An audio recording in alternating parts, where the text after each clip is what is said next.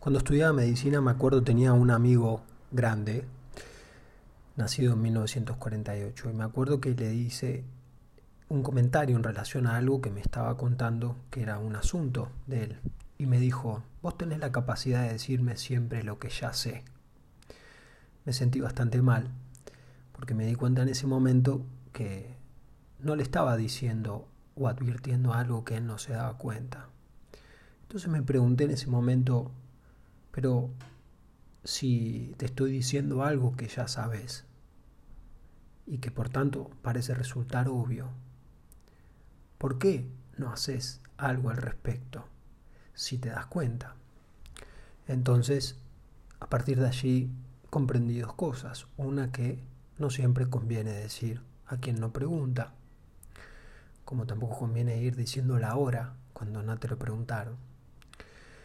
Y otra cosa que me di cuenta, y hoy más aún, es que lo obvio puede ser obvio en el sentido de la comprensión lógica, razonable, inteligente, pero no necesariamente obvio desde la emoción.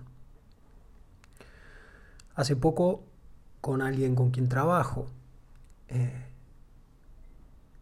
en, en coaching, estábamos hablando de la sistematización, la capacidad de, haciendo lo mismo, ganar cuatro veces en vez de una.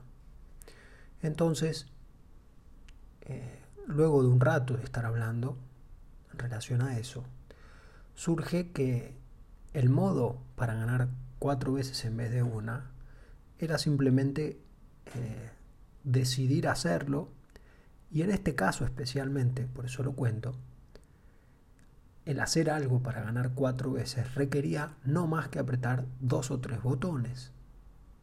Literalmente. ¿Quién no quiere ganar cuatro veces lo que eh, apretando tres o cuatro botones? Esto es obvio, pareciera. Si uno lo ve de afuera, más obvio todavía. Sin embargo, no lo es. Tanto para esta persona con quien trabajo, como para aquel amigo que le dije eso. Hay ciertas cosas, y para mí, obviamente, ciertas cosas que parecen obvias, incluso que sabemos cómo hacerlo, cómo ejecutarlos, lo cual parece hacerlo además de obvio fácil, no se puede hacer. No es porque no se sabe cómo, no es porque no es evidente u obvio, no es porque no se tiene el método, sino por otra razón o por otras razones. Por cada persona hay una razón. La misma situación puede ser por razones distintas para dos personas. Pero lo que tienen en común, me arriesgo a decir y me apresuro, el 6 de julio de 2021 a las 7 y 29 pm, que lo que hay de denominador común es una sensación de angustia, por llamarla así, que se arrastra de la época en donde éramos niños.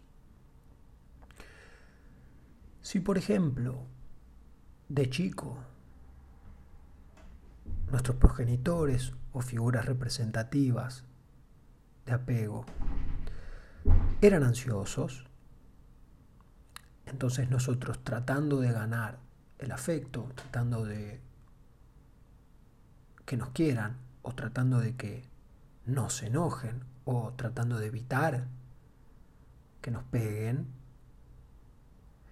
tratábamos de hacer cosas que implicaban un poco más de esfuerzo de lo que en verdad convenía. Por ejemplo, si queríamos ayudar a levantar la mesa, podíamos eh, darnos cuenta que estábamos llevando un plato en una mano, un plato en otra mano, eh, en las axilas llevando eh, una bandeja, y no es raro que alguna que otra vez, al revés de lo que queríamos, que era ayudar para conseguir el cariño, para evitar el enojo o para que la otra persona que veíamos mal no se sintiera mal, se nos cayera algo.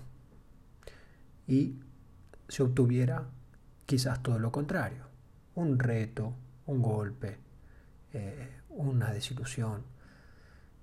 Eso del lado externo, pero internamente, una frustración. ¿Por qué? Porque teníamos la posibilidad de hacer lo mismo en la intención de ayudar, de a una cosa por vez, llevando un plato con las dos manos a nuestro ritmo, sin apuro, sin otra razón que la base que es ayudo, porque lo siento, etc. De adultos, como eso lo vamos arrastrando, no nos vamos dando cuenta tan fácil que lo vamos arrastrando. De niños no nos damos cuenta que estamos quizás un poco compelidos o ansiosos por ayudar. No nos damos cuenta que es para ganar el cariño, que es para que nos vean, para que nos contengan, para que nos feliciten para que no se enojen. No nos damos tanto cuenta de eso. Entonces, como lo arrastramos a la vida adulta, no es nada raro que de adulto tampoco nos demos cuenta. Pero por ejemplo, en el caso de siendo adultos teniendo un hijo o un sobrino, podemos darnos cuenta cuando el hijo o el sobrino está haciendo algo que uno dice, pero espera, si quieres jugar con el chiche eh, y comerte el chocolate, tranquilo, come el chocolate primero, disfrútalo y después vas a jugar con el chiche. O al revés, o vas mezclando, pero no te pongas ansioso por las dos cosas. De adulto lo vemos obvio en el niño. Sin embargo, como adultos que venimos arrastrando, no vemos cuán obvio es en nosotros, que le estamos diciendo eso al niño porque advertimos. ¿Cómo no es obvio que apretando tres botones ganaríamos cuatro veces los mismos que una vez? Por supuesto que apretando cuatro botones ganar cuatro veces se aplica también para eh, estar más tranquilo, disfrutar más de los días, disfrutar de las relaciones, pasarla lo menos mal posible, para que eventualmente la empecemos a pasar lo mejor posible. En este caso lo uso en algo que llama la atención, que es ganar cuatro veces más, porque ¿a quién no le llamaría la atención? La plata no asegura la felicidad, eso ya lo sabemos, especialmente en personas que hemos visto en el cine, eh, en, el arte, etc. Pero es cierto que da cierta tranquilidad en el sentido de, bueno, si necesito algo, puedo acceder a ello. Si deseo ayudar, puedo ayudar tanto cuanto quiera, a quien quiera, de la forma que quiera, etc. Entonces, ¿cómo abordar aquello que es obvio, sin embargo no lo hacemos? todos quienes estén escuchando esto en este momento, a esta altura del podcast, habrán pensado qué cosa, y si no lo hicieron, los invito, qué cosa para mí es obvio, que me estoy dando cuenta a través de la charla y sin embargo no lo hago. Claramente pueden darse cuenta que eso que es obvio y no lo hacen, no depende de simplemente ejecutarlo. De hecho, ejecutarlo, es decir, hacerlo y ganar cuatro veces más, o lo que represente, puede generar todavía más angustia que no hacerlo. ¿Por qué? Porque en gran medida, como venimos arrastrando esas cuestiones desde la infancia, ganar cuatro veces más es impulsado desde un lugar de ansiedad, es un lugar desde un lugar de querer ser querido, querer ser aceptado, querer ser bien tratado, donde existe un nivel de tensión, de angustia en relación a conseguir algo. Entonces, de grande, aunque esto no lo vemos, ganar implica conectarse con esa tensión, con esa angustia, con esa ansiedad. Pero ¿qué tiene que ver, va a decir alguien, si esto es ganar más veces haciendo lo mismo? Porque ganar más veces haciendo lo mismo tiene que ver con conectarse con el autoestima, con el potencial que uno tiene y el potencial que uno tiene a veces está desligado emocionalmente o debe desligarse emocionalmente en, alguna medida de aquellas relaciones primarias de las que vengo haciendo mención.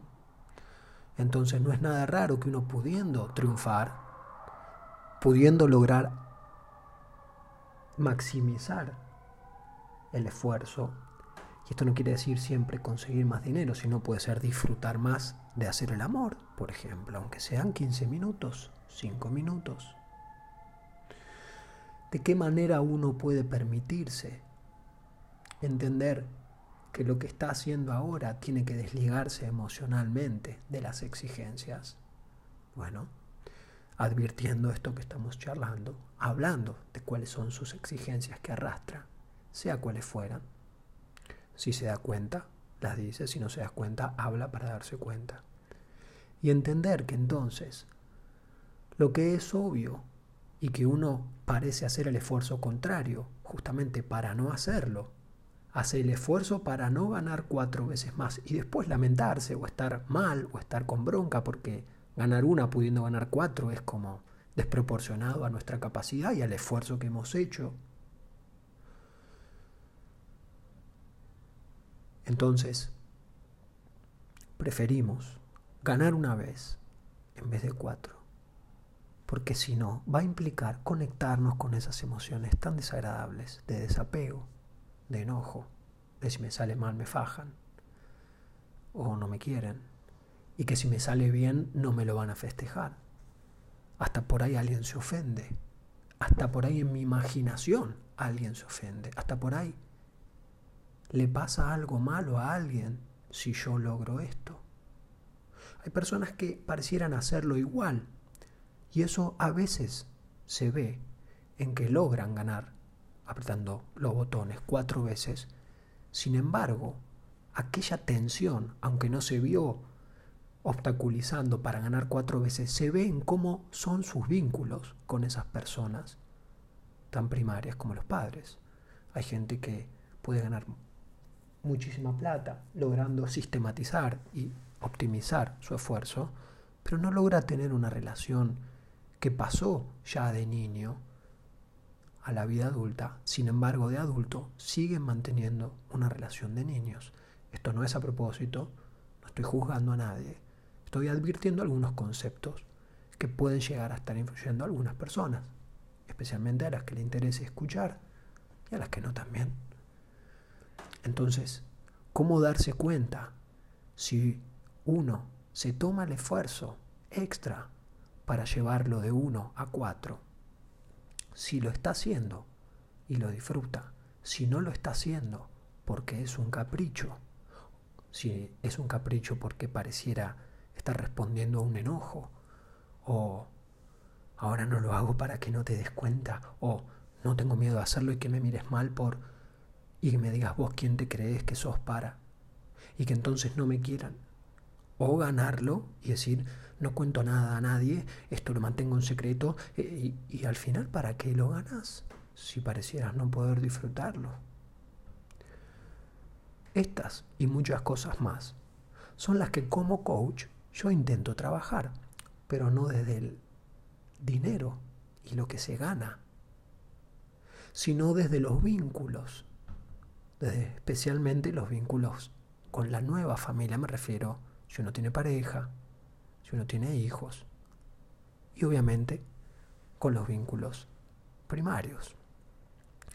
¿Por qué? Porque por más que algunas personas parezcan poder, no se logra enteramente desde una sensación interna ser exitoso en los negocios sin ser exitoso en la vida familiar. Alguien me va a decir, ¿cómo? No, mira tal. Bueno, bueno. Eso es a lo que apunto.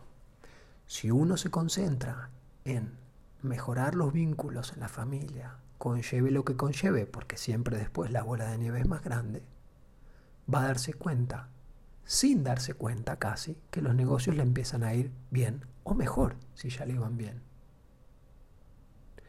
Mejor, a lo mejor quiere decir más plata, Mejor a lo mejor quiere decir mejores relaciones, mejor quiere decir me divierto más en el trabajo, o me llevo mejor con quienes trabajo, o doy trabajo, o expando mis horizontes hacia otras cosas que no significan trabajo. El trabajar en el sentido impuesto. Sos un vago, no trabajas. Te voy a llevar a cargar bolsas al puerto en ese viejo sentido, especialmente de los años 40, 50, que tanto tienen que ver con nuestra era porque todavía hay muchos padres y abuelos que son de esa época. Cuando los millennials sean bisabuelos, seguramente sea otra la cuestión, pero estamos en 2021. Entonces los invito a pensar, ¿cuántas cosas que son obvias dejan de ser obvias en los actos? Y ustedes mismos pueden verificar en qué actos. Si es que me olvido, si es que me da fiaca, si es que me conformo, si es que digo que me conformo, si es que no me quiero tomar el esfuerzo extra para llevarlo a algo mayor, que puede ser divertirme más, incluir más personas, ganar más. ¿Quién me exige? ¿Me exige el pasado? ¿Me exigen los recuerdos? ¿O aprendí tanto de esa exigencia que está casi como un reflejo y me exijo yo? Los invito a pensar, los invito a comentar el podcast en doctor.dayenov en TikTok, en Instagram, en Facebook, en LinkedIn o en mi mail que es doctor.dayanov.gmail.com Muchas gracias por escuchar. Buenas noches.